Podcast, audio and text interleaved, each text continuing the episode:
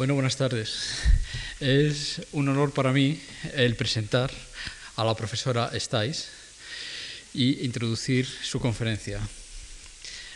Eh, aunque, como bien eh, sabéis, eh, yo no trabajo en el, campo de la profesora Stais y personalmente la he conocido hoy, sin embargo, sus trabajos los conozco desde hace mucho tiempo y, bueno, algunos de ellos han sido siempre de gran interés. Eh, para, eh, en estos eh, tiempos, un científico medio, como puede ser uno mismo, generalmente está al tanto de lo que se publica en su propio campo y no siempre está al tanto de lo que se publica en su propio campo, inclusive, y solamente conoce los trabajos de otra gente cuando esta gente es, hace trabajos verdaderamente buenos y relevantes. Esto es el caso, este es el caso para la profesora Stais, que sus trabajos han sido pues, muy brillantes casi desde su inicio.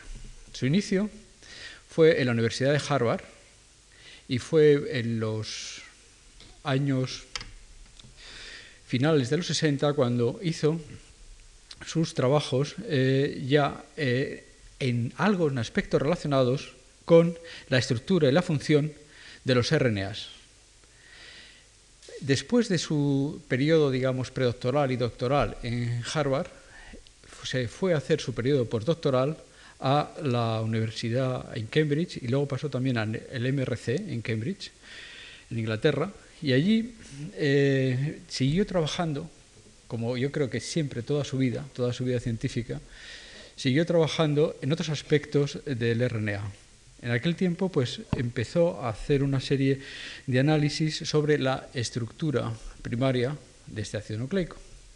Pero quizás lo que siempre se le ha considerado más importante, los aspectos más relevantes de su trabajo, son aquellos que tienen que ver con el procesamiento del RNA.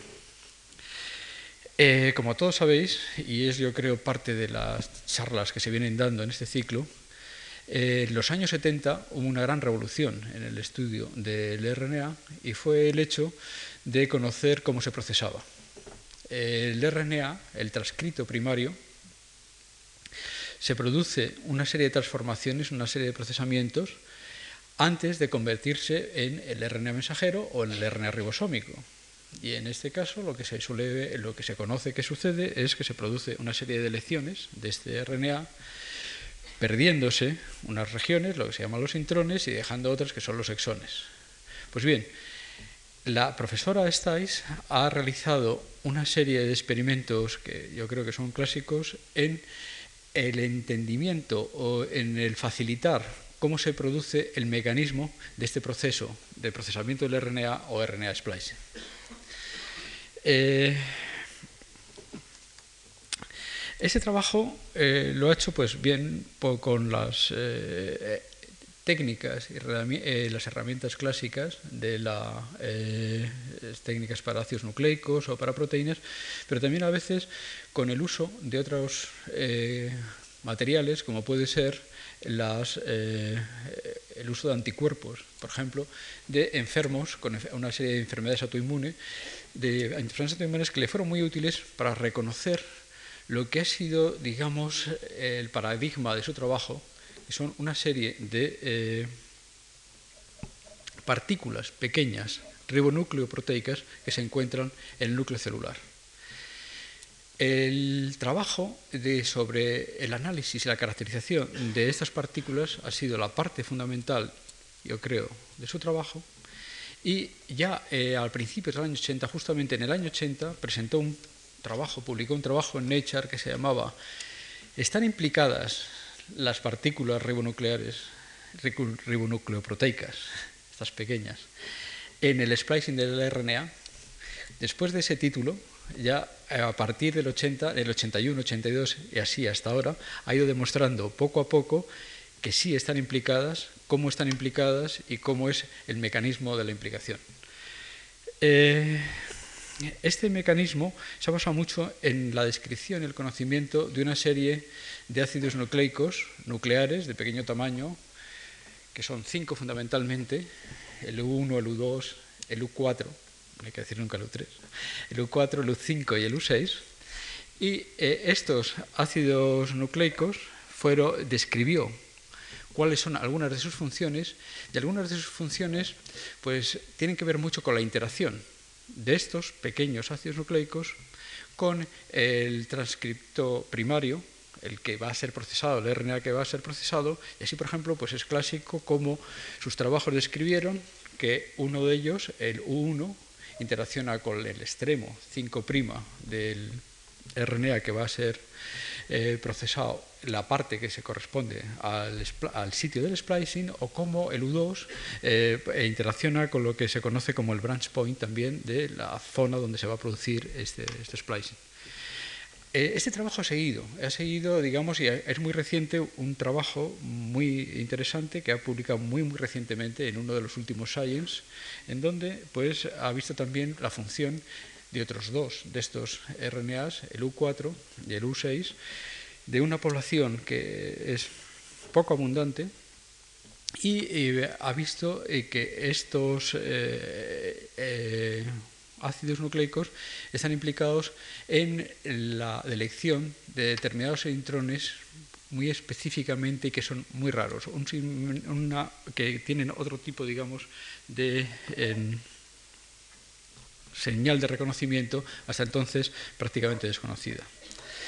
Bien, Además de esto, eh, el laboratorio de la profesora Stais también ha estudiado los RNAs de pequeño tamaño que se encuentran en el nucleolo. El nucleolo, como todos sabéis, es el sitio donde se produce la síntesis de los componentes del ribosoma y fundamentalmente el trabajo de la doctora, eh, la profesora Stais ha tenido una serie de puntos relevantes, como puede ser el eh, indicar que algunos de estos RNAs el origen de algunos de estos RNAs proviene de algunos de los intrones que se utilizan y que, se salen, digamos, para otro tipo de procesos. O sea, esto fue una gran, una importante observación.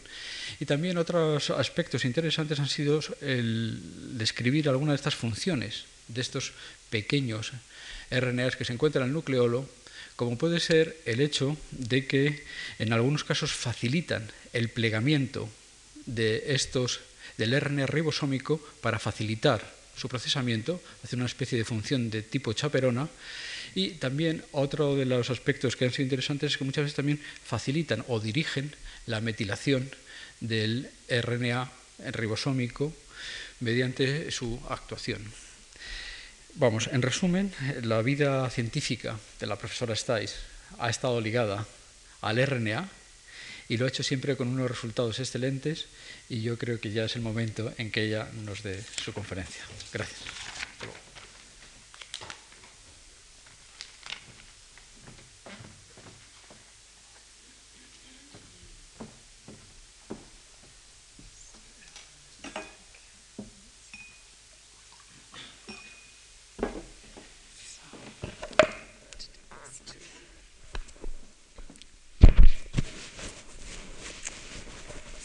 Good evening.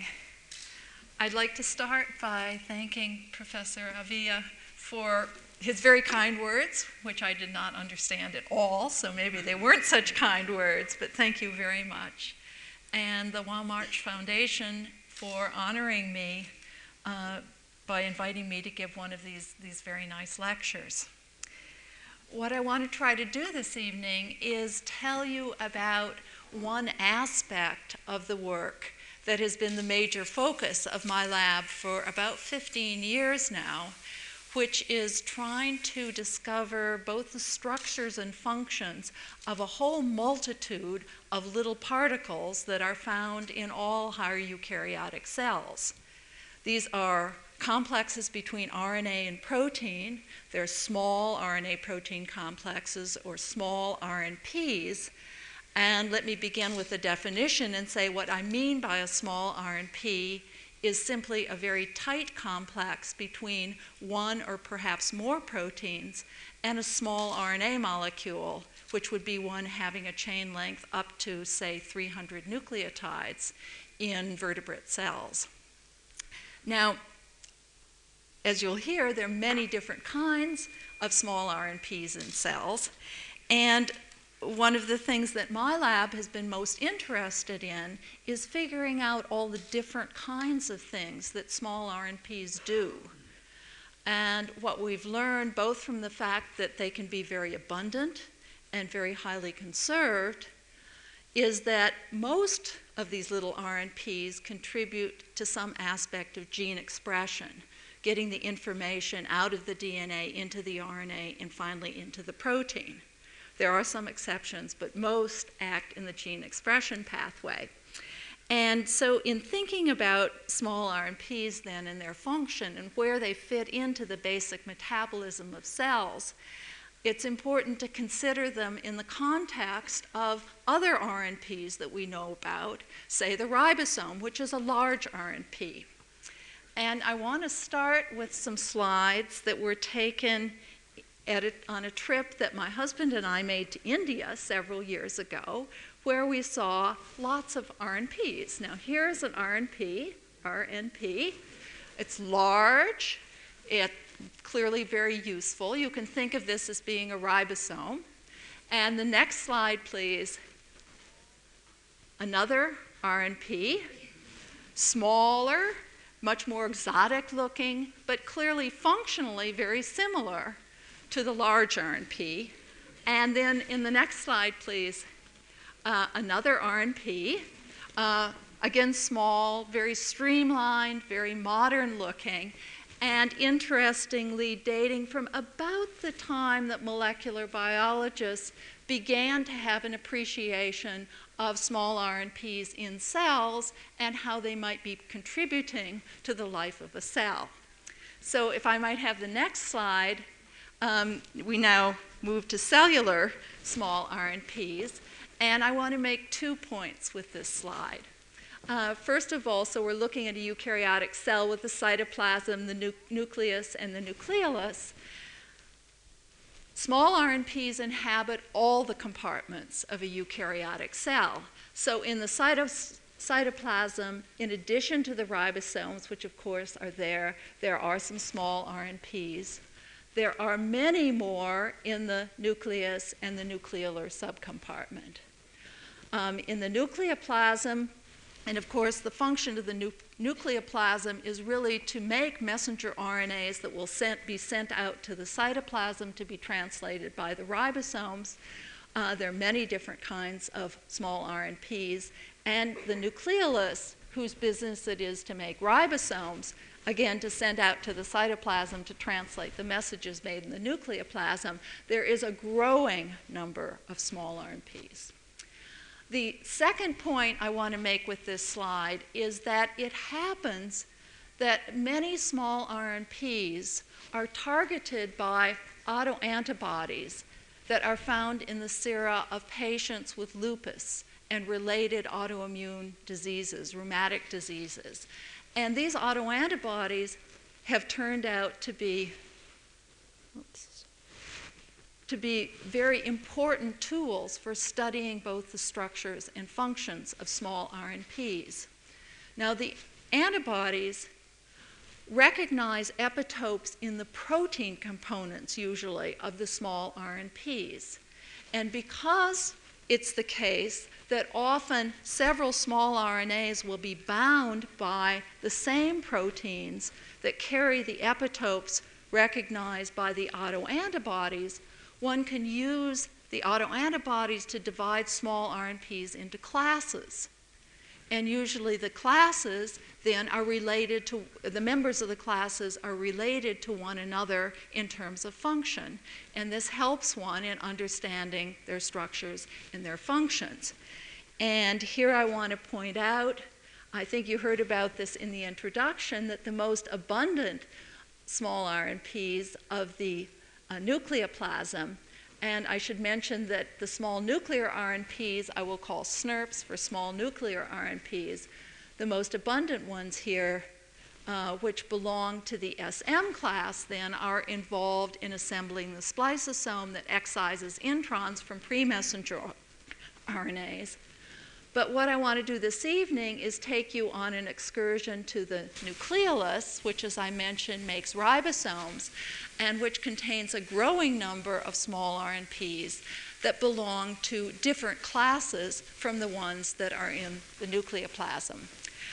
Just within the last few years, we've finally come to a realization of what the functions of some of the small RNPs, the SNRPs, in the, nucle- in the nucleolus are doing with respect to making ribosomes, and I want to tell you about that.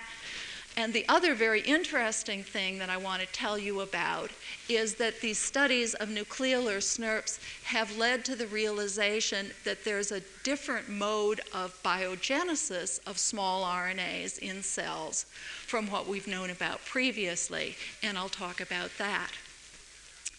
Okay, so in addition to trying to figure out what all these SNRPs do, one thing that my lab has been particularly interested in, if I might have the next slide, is how does the RNA component of the particle contribute to the function? And what this slide lists is a number of possible ways in which a small RNA might contribute to the function of a SNRP. One possibility is that the interactions between the SNRP RNA and the substrate are mimicking RNA catalysis, and that the proteins are there to help these interactions. And this is the sort of thing that we think is going on in the spliceosome, where we believe that the SNRP RNAs are basic to the catalytic mechanism, the splicing mechanism. Another possibility is that the SNRP in, say, base pairing with a substrate might simply orient a protein enzyme to act on the substrate. And we know of several examples of that, and there may be some examples in the nucleolar SNRPs I'll be talking about. Um, another possibility is that the SNRP RNA simply organizes proteins, and that's by virtue of binding proteins that it carries out its function. And we do know that in the case of several mammalian viruses, after they infect cells, they produce small RNAs encoded by the viral genome that then bind host proteins and in this way alter the metabolism of the cell and make it better for the virus, in fact, to replicate or to transform the cell. And finally, an idea that has come out mostly of the study of nucleolar SNRPs is that if one has a very large RNA molecule that needs to be structured in a particular way, its interaction with SNRPs or SNRP RNAs might serve to correctly fold it so that other things then can happen to it. And this is analogous then to the chaperone function that many proteins fulfill in interacting with other proteins to help them fold appropriately. So let me go on to the next slide and remind you this is a textbook picture of the nucleolus. So he, this part here is the nucleoplasm, this is the nuclear membrane.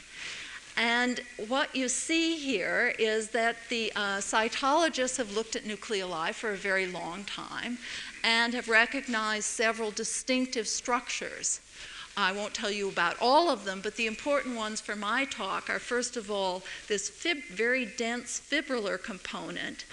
And this is where the ribosomal uh, RNA genes, the ribosomal DNA, exists, and where it is transcribed into pre ribosomal RNA molecules, and the earliest stages of processing of the ribosomal RNA occur.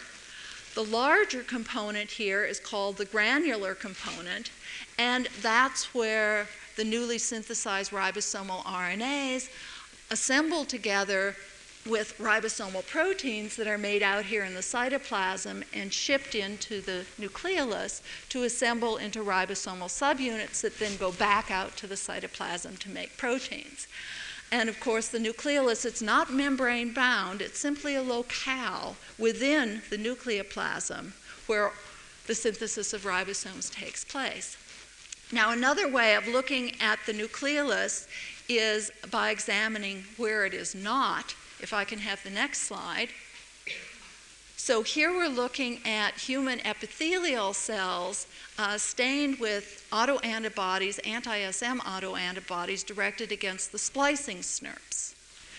And what you see is the nucleoplasm and these bright dots called coiled bodies, whose functions we still don't know, but the dark holes here are the nucleoli. So splicing does not occur in nucleoli. The same cells now stained instead with, pro- with autoantibodies against a protein called fibrillarin, which is a very abundant protein of this fibrillar component of the nucleolus, show this. So, what was black in the last slide now is where the nucleoli are and where this protein fibrillarin, which also turns out to be a nucleolar SNRP protein, is localized. The next slide is another textbook slide uh, to remind me to tell you that in mammals, the ribosomal RNA is made as a very, very long precursor molecule, about 13,000 nucleotides long. And within it is the 18S, 20, 5.8S, and 28S sequences. And the amazing thing is about half of this very long RNA molecule is thrown away in the process of making the mature ribosomal RNAs that go into the ribosome. As I mentioned, as far as we know, at least in vertebrate cells, there's no RNA splicing that occurs. Rather, the processing here consists of making various endonucleolytic cuts at various places and then exonucleases trimming in until one has the mature ribosomal RNA molecules that assemble together with the proteins to form the subunits. So clearly, there's lots of opportunity here for SNRPs to be doing something. And as I'll tell you, there are many, many, a growing list of nucleolar SNRPs involved in the process of making ribosomes. Um, if I might have the next slide, please. The three nucleolar SNRPs that we've known about for the longest time are called U, U3, U8, and U13. And the pictures of their human RNA components are shown here.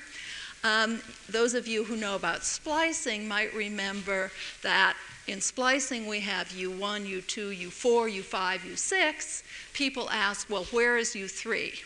U3, it turns out, was a nucleolar RNA nearly as abundant as the splicing SNRP. So this is about a million copies per mammalian cell, but it's in the nucleolus. And this molecule called U8 is about one quarter as abundant as U3. U13 is down about another fivefold in abundance. And of course, you can't see the details here. You can see that they have sequences, that they have fold into secondary structures. At the 5' prime ends, they have a special kind of cap, a trimethyl cap, which is also present on the RNAs in the splicing SNRPs, and I'll come back to that. But the orange and blue boxes that you see here are conserved sequences all the way from yeast to man called box C and box D. And what these boxes are for is to direct the binding of the protein fibrillarin to these SNRP RNAs, so this makes them part of the fibrillarin class of SNRPs and says that they all share this particular protein, although there are probably, or we know there are other proteins less well characterized on each of these particles. Now, we know what two of these SNRPs do, the U3 SNRP and the U8 SNRP do in terms of making ribosomal RNA. And I want to review what they do with you quickly. Um, I'll also introduce some methodology before I go on and tell you about the many, many more recently discovered uh, SNRPs and what they might be doing. So, if I can have the next slide.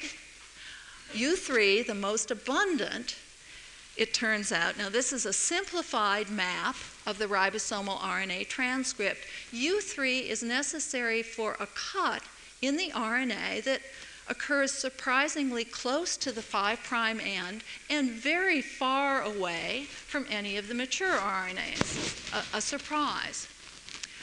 U3's role in executing this particular cut was discovered several years ago by Kazuo Takowski, a postdoc in my lab in collaboration with Barbara Sollner Webb's lab at Johns Hopkins University. Uh, Sollner Webb's lab had devised an in vitro system, one of the few in vitro systems where one can take a pre rRNA sequence, put it into an extract, and see it cut. And this system then was used to show that the U3 SNRP is essential for this particular cut. But something that was very interesting about what was found in those experiments was that after this cut was made, the U3 SNRP stayed attached to the downstream product of the cut, whereas the upstream piece, this piece here, was destroyed very rapidly, both in vivo and in vitro.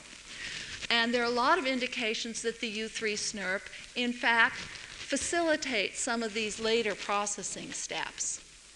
But the other thing that was very satisfying, if I can have the next slide, about discovering that the U3 SNRP stays attached was that it explained something that people had been looking at for a very long time and not really understanding. I think all of you will recognize these pictures as Miller spreads of active ribosomal DNA undergoing transcription. So here's a non transcribed spacer, and here's a promoter end, and the transcripts get longer and longer and longer.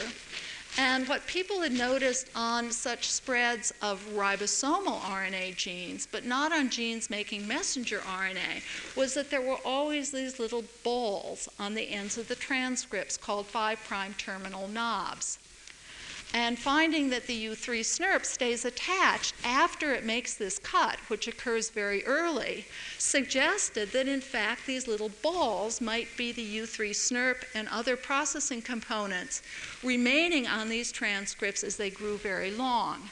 And in fact, Barbara Sollner Webb's lab has recently done a very beautiful experiment where they deleted the region that the U3 SNRP binds to and shows that when they put that back into oocytes, that they no longer have these, these uh, transcription units with the balls on them, but just nothing, just no big balls at the 5' prime end, um, confirming the fact that these probably do contain the U3 SNRP. But I want to point out something else that's very important that this slide tells us before I leave it. And that is the fact that each one of these transcription units grows from the promoter end to the terminator end with longer and longer transcripts, and they never get shorter in between, means that the cuts in the middle of the transcript that cut apart the 18S from the 28S, in fact, cannot be occurring until the entire long transcript is made, all 1,300 nucleotides. So, what that means is that one has to consider, we don't know why that is, but one has to consider this very long RNA molecule having to be organized in such a way that the cuts can take place and that nothing in the middle happens until the whole big thing is in fact made. Let me go on and tell you a little bit, if I can have the next slide, about the U8 SNRP. And I show you a picture here of the U8 RNA from Xenopus laevis. Uh, this sequence was done by Brenda Peculis when she became a postdoc in my lab several years ago, and the capital letters are where the Xenopus sequence and the human sequence are the same, and you can see there are a lot of conserved residues here.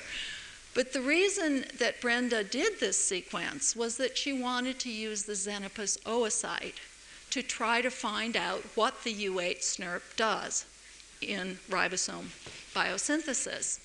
And the idea was that if she knew the sequence, she could make complementary DNA oligonucleotides, little pieces of DNA, that she would inject into the oocyte, hope that they would find the complementary part of the U8 RNA, and then because there's an enzyme in oocytes called RNase H, which specifically cleaves the RNA strand of a DNA RNA hybrid, that this would be a way of knocking out, deleting the U8 RNA in the oocyte. And if I can have the next slide, So the idea for the experiment was what you want to ask is what happens to the pathway of ribosomal RNA synthesis in an oocyte that doesn't have any U8 SNRPs in it. So you synthesize one of these uh, DNA oligonucleotides, you inject it in, you let it incubate for the RNase H to act. Perhaps you do another injection just to make sure that all the U8 has in fact been targeted for destruction and you analyze. I'm not going to show you the analyses. And then you inject a precursor of RNA synthesis and you examine the, the pathway, the intermediates of ribosomal RNA processing and ask, have they changed because I have done away with the U8 SNRP?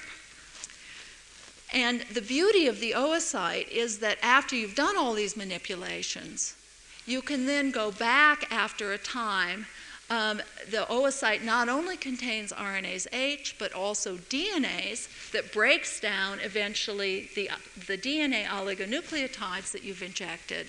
So then you can go back in at the end and inject an in vitro transcript of the U8 RNA and ask, can I rescue the phenotype that I've just observed. And if you can do this, then you can be assured that all these injections haven't just messed things up, but that you've destroyed something very specific that's specifically needed for whatever you saw happen.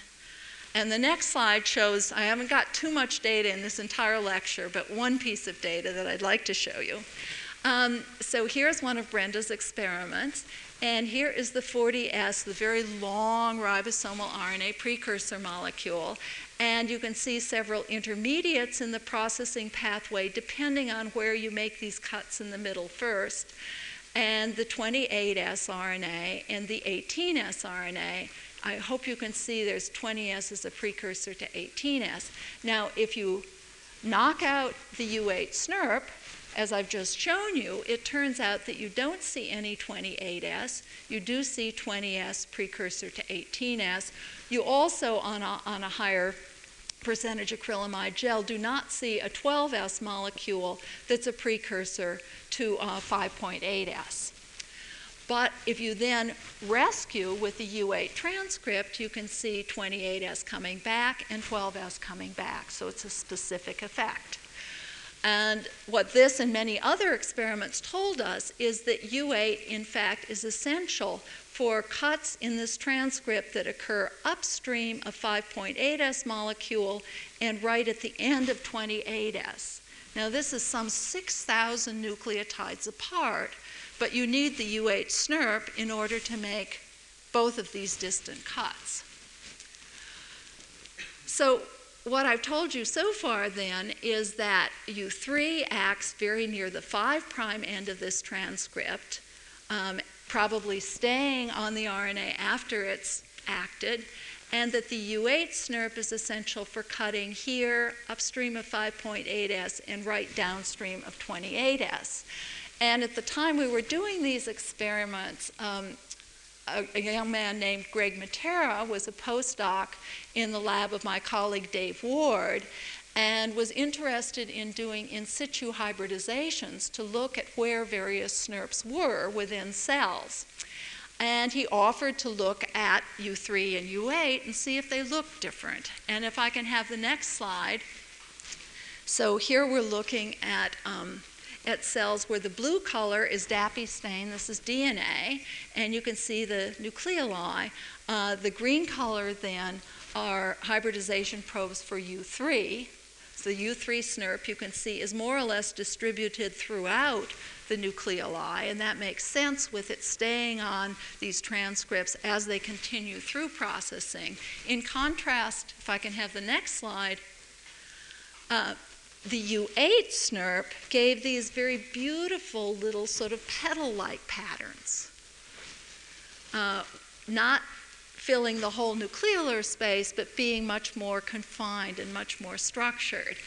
And if one, if when Greg then did um, co-staining using an antibody against RNA polymerase 1, which transcribes ribosomal RNA, I can have the next slide and you look here, that's the red color is the polymerase, and the green color is the U8. You can see that these little petals are forming right around the location of where the RNA polymerase is, in fact, transcribing the RNA.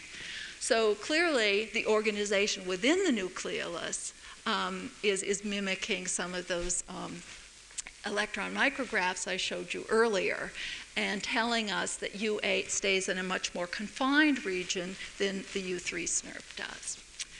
Um, let me go on now and tell you if I can have the next slide about the many other nucleolar SNRPs that I haven't even mentioned. And this slide just illustrates how huge the problem is of many other SNRPs. And I want you to look just at this lane and this lane, which are both immunoprecipitations of HeLa cell extracts. Um, in this lane, it's been precipitated with an antifibrillarin antibody, an antibody against this prominent protein of the fibrillar compartment of the nucleolus, which turns out to be a SNRP protein. And here in the size range from U3, which is about a little over 200 nucleotides long, on down to tRNA size, you can see many, many, many RNAs that are associated with the protein fibrillarin. If you now take these RNAs and do a second immunoprecipitation with antibodies against the trimethyl cap residue that I told you was on U3, U8, and U13, you can see them and a little bit here, but most of these RNAs do not appear to have a trimethyl cap. Now, a trimethyl cap tells you that an RNA is very likely a primary transcript, the direct product of a gene. And the fact that all these other RNA bands did not have a trimethyl cap suggested that they did not have that at their 5' end and that they might be made from something longer. And to begin to investigate this, uh, Kazio Tycowski and Mei Di Shu in the lab started by examining this band right here if I can have the next slide, it came to be known as U15. Um, it turned out to have two variant sequences, but what the two had in common, note they both have 5' monophosphates, no trimethyl cap, so that was expected. Uh, both of them have structures where their ends, their 5' and 3' ends, can come together. Here's box C and box D in this sort of bubble. Uh, closed by another stem. So box C and box D is a signal for fibrillarin binding, so that's why these, these RNAs are included in the antifibrillarin precipitate. And what we also realized at that time was that a number of other RNAs that bound fibrillarin that were nucleolar SNRP RNAs had 5' and 3' end sequences that could come together, and then box C and box D in this sort of loop structure. Okay, but here we have the 5' monophosphates, and we were very interested in finding out uh, what the bigger molecule these RNAs must come from, since they were not primary transcripts. And when Kazio and Mei Di then went to the genome and sequenced the regions around U15A and U15B, if I can have the next slide, these sequences turned out surprisingly to reside within the introns of the gene coding for the human ribosomal protein S3. Um, U15A was within the first intron, and U15B was within what turns out to be the sixth or seventh intron. I should make a point of the fact that these are single copy genes. These are the only copies of U15A and U15B gene in the genome. It's not that these are some sort of pseudogenes sitting in the introns. And at the same time that this was found, other labs who were studying small nucleolar RNAs were finding that their genes resided likewise in the introns of various other protein coding genes, and I'll show you some of those later. And if I can have the next slide, so the picture began to emerge, and there's a fair amount of data both from our lab and other labs to support uh, what's shown here, is that the way these RNAs are in fact made, they're intron encoded RNAs, And what happens is that the intron must be spliced out, it must be debranched, and then exonucleases chew in on the ends until they, they stop, probably due to the binding of proteins like fibrillarin, and create a little RNA that then goes to the nucleolus and has a second life. So it's a piece of an intron that goes ahead and does something else in the cell. Now, at the time that I made this slide, and we only knew of four or five such little RNAs, nobody had yet assigned a function to any of them. That's why I have function question mark here. We had tried to knock out U15 in the Xenopus oocyte. We couldn't see anything happening to the processing pattern. We didn't know whether the experiment was unsuccessful or whether it might be, and there was a fear that many people had noticed when they overexpressed proteins or RNAs that they went to the nucleolus. So that you might think of the nucleolus in a sense as the cell's garbage can things just go there, and one could be worried that in fact these were just stable pieces of intron that happen to bind this protein, go to the nucleolus, and really do nothing. But it wasn't too long until we found out that at least one of these intron encoded RNAs did have an important function. If I can have the next slide, um, that is one called U22. And what I show you here is the human sequence. In the Xenopus sequence, we needed the Xenopus sequence of this little RNA to make the antisense oligonucleotides to try to knock it out in the Xenopus oocyte. Uh, U22, it turns out, is encoded within the second to last intron of a transcript that gets polyadenylated and has several short exons. I'll talk more about that in a minute. Uh, I won't show you the data, but we were able to knock out U22. And if I can have the next slide, I'll just summarize here um, for you rather than showing you any data. So I've shown you that U22 is an intron encoded. Now I'm using the term SNO RNA, a new term that's come to mean small nucleolar RNA. So SNO RNA is a small nucleolar RNA. And as you saw, its gene in humans is located within the second to last intron of a gene that we named UHG for U22 host gene. But as you'll see in just a minute, it's not only host for U22, but for a lot of other little RNAs. Um, and I mentioned it encodes a polyadenylated, but it turns out when we tried to look for open reading frames after we had the whole sequence and knew what the spliced uh, RNA looks like, um, it didn't appear to have any long open reading frames. It was very puzzling. Uh, depletion of U22 in the oocyte prevented the appearance of 18S. Instead, one got buildup of the 20S precursor. So, and the defect could be rescued by injection of transcripts. So here again, U22 seemed to be acting at sites that are about 2,000 nucleotides away, and it was essential for cutting at both those sites at the two ends of 18S. Just like U8 RNA was essential for cutting upstream of 5.8S and downstream of 28S, 6,000 nucleotides away. Big, big distances. So we were very interested in the fact that this UHG gene appeared to encode a polyadenylated spliced transcript, but it didn't have any long open reading frames. And so, what we wanted to do was try to look at the UHG RNA in a related species, in mouse, and ask are any of these short open reading frames conserved? And we did what everybody always does if you want to pull out a comparable gene from, say, mouse. We took a cDNA library from mouse and probed it with exon probes from the UHG gene. And this was very frustrating. Months and months, Kazio and Meidi spent getting nothing. And then they hit on the idea that maybe they should be trying the intron sequences from UHG and probed a genomic mouse library. And if I can have the next slide, so what they then discovered is that what's conserved between human and mouse UHG is not the exons. There are a lot of short exons in both of them. The exons aren't conserved. But what in fact is conserved are sequences within uh, virtually all of the introns. So in, the, in each of the introns, was sitting a short sequence that had boxes C and D near its 5' and 3' ends, predicted to bind fibrillarin, and they were in fact able to show that each of these introns gives rise to a little RNA.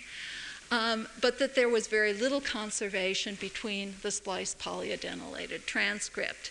And down here, the, the large lines just show you how often the open reading frame in all three frames is blocked, so you don't have any long open reading frames.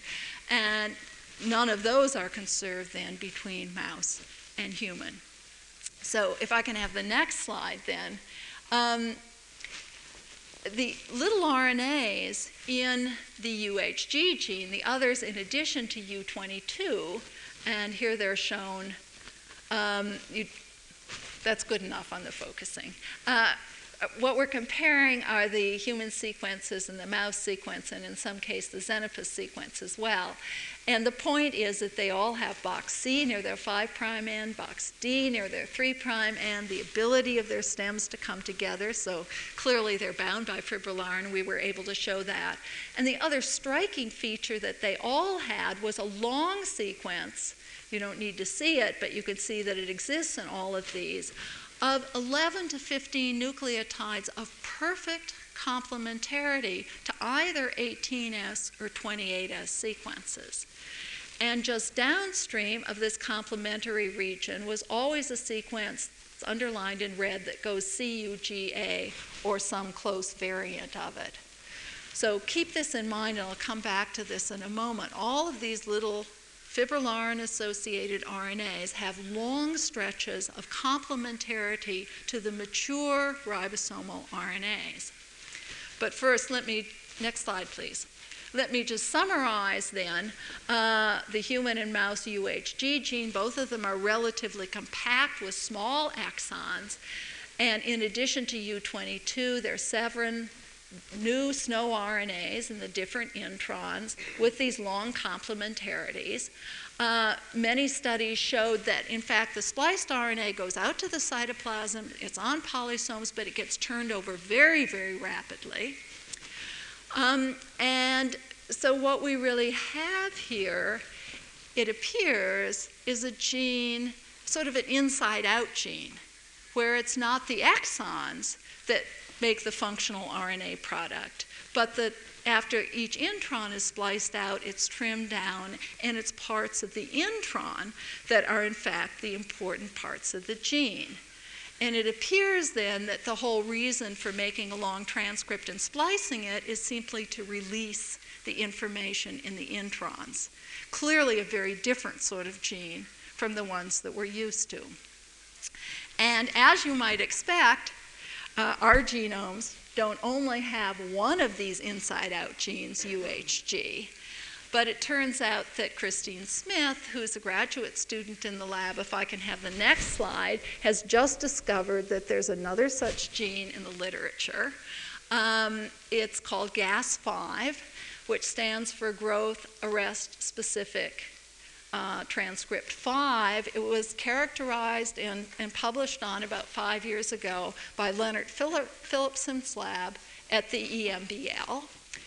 And the way, so here's a picture of the gene again, short exons, not much potential for uh, protein coding, but within almost every one of the introns, this is probably a pseudogene, and here you see a northern blot showing the little RNAs, is a fibrillarin associated little RNA that's made from the intron after it gets spliced out.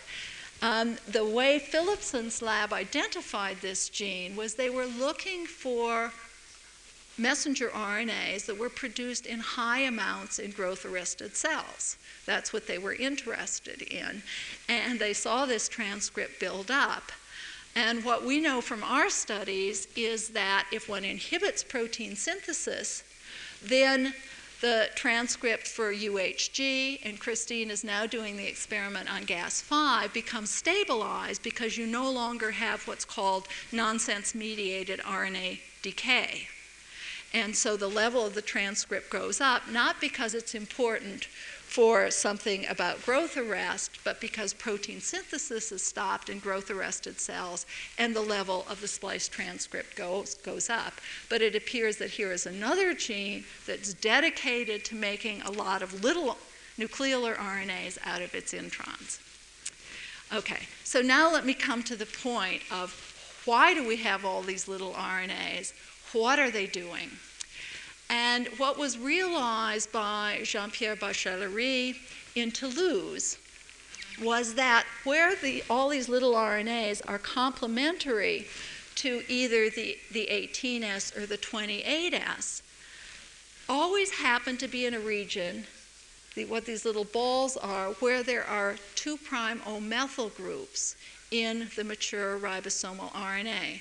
Our ribosomal RNAs have, I think, 106 2' O methyl groups at very specific locations in the RNA.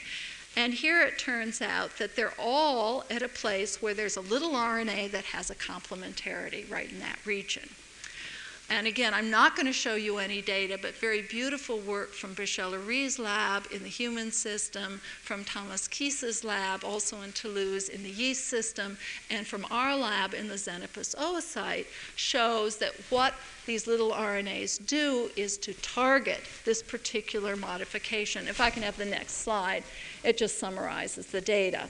So as I've said, um, there are over 100 2' methyl groups in vertebrate ribosomal RNAs, um, and the methylation occurs within the rRNA sequence that is this extensive complementarity to the SNO RNA. And you can tell exactly where the methyl group will be by finding that CUGA sequence in the SNO RNA and then counting one, two, three, four, five nucleotides, looking where that's complementary to the ribosomal RNA, and there you'll find a 2' methyl group.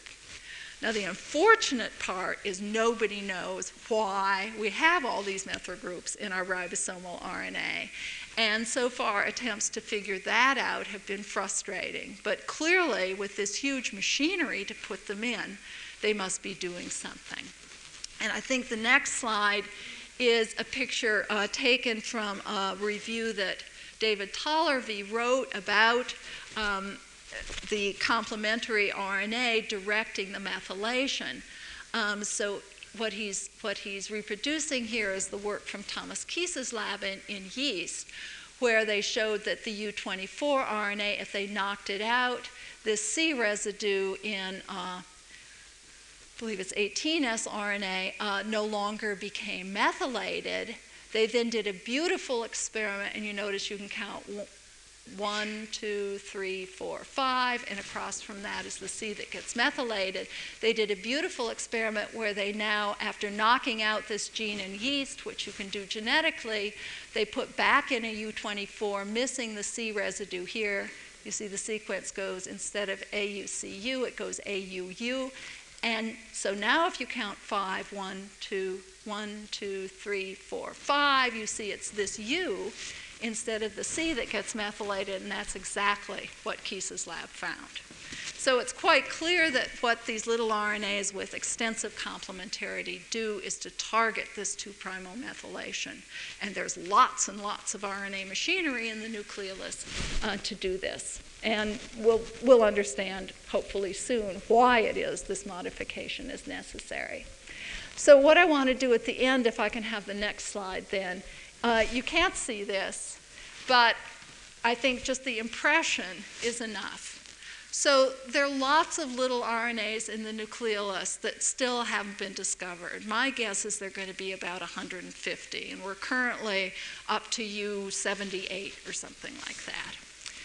The line up here is between the nucleolar RNAs that have their own genes, like U3, U8, and U13, and all of the ones that are intron encoded.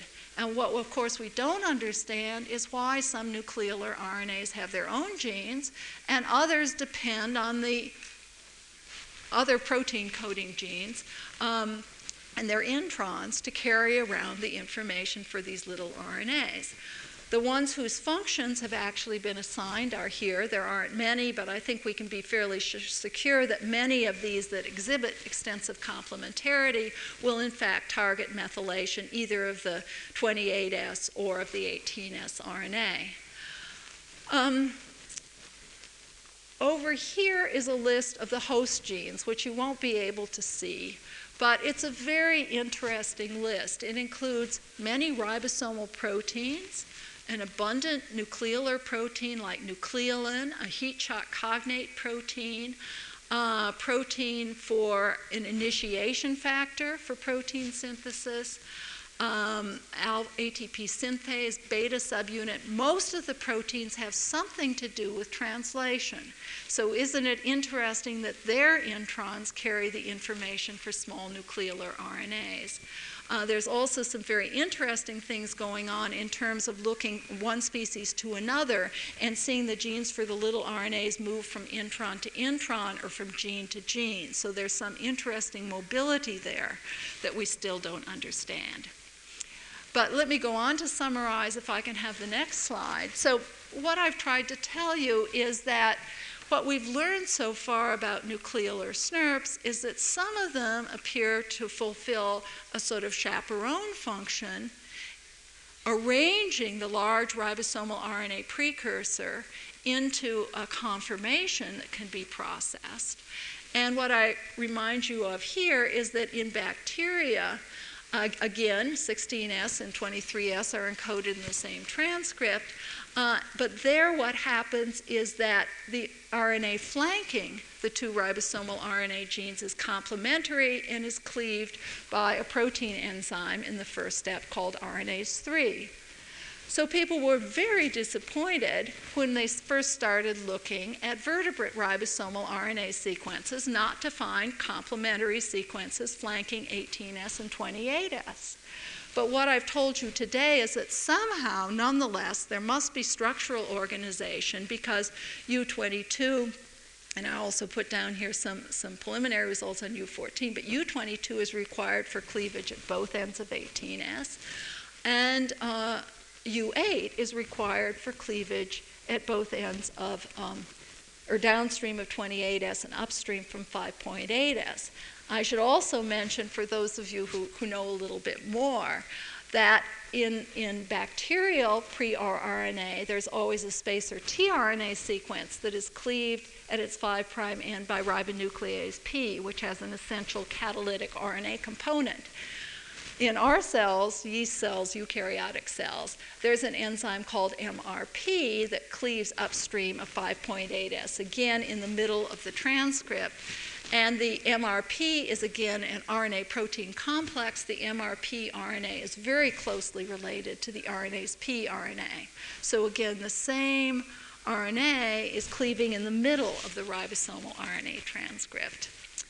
And finally, if I can come to the next slide, what, what I'm showing here are conserved secondary structures now for the 18S and the 28S RNA molecules, and in red outlining the sites where many of the little RNAs are complementary and responsible for introducing 2' methyl groups. There are also a lot of pseudouridines in our ribosomal RNAs, and there are some recent hints, again from Thomas Kiss's lab, that there may be yet other small nucleolar RNAs responsible for targeting the pseudouridylations. But in any case, this, this slide of the very large structures is meant to leave you with the impression that while all this is going on in the nucleolus, clearly the little RNAs, in interacting with these conserved folded structures, must be unfolding them and necessitating the formation of different or new structures. And they must then be released after they've done their job. Perhaps this requires ATP, like protein chaperones do to be released. They must be released, and the mature ribosomal RNA gone on to assemble into ribosomal subunits. So I hope I've convinced you that the nucleolus really can be considered an RNA machine.